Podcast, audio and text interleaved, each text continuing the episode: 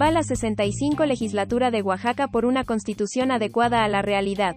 El Poder Legislativo ejercerá sus atribuciones legales para actualizar el contenido de la Constitución Política del Estado de Oaxaca, a fin de adecuarla a la realidad que vive la entidad.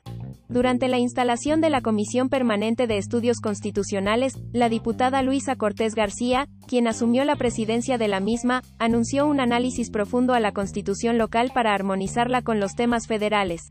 Tenemos que empezar a revisarla porque los tiempos han cambiado, debemos evitar que nuestros pueblos y comunidades se queden olvidados, necesitamos lineamientos a la par de la realidad, dijo. El legislador, Noé Doroteo Castillejo sostuvo que abonará al proceso de renovación del marco normativo vigente, mismo que cumplirá 100 años de haber sido promulgada, y de esta manera ajustarla a los tiempos actuales. También, Elvia Gabriela Pérez López y Luis Alfonso Silva Romo, integrantes de esta comisión, convinieron que colaborarán en sinergia para dictaminar las propuestas o reformas que garanticen un marco jurídico adecuado.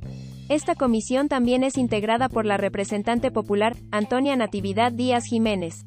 Este órgano estudia a profundidad las iniciativas de leyes y reformas a la Constitución Política del Estado Libre y Soberano de Oaxaca.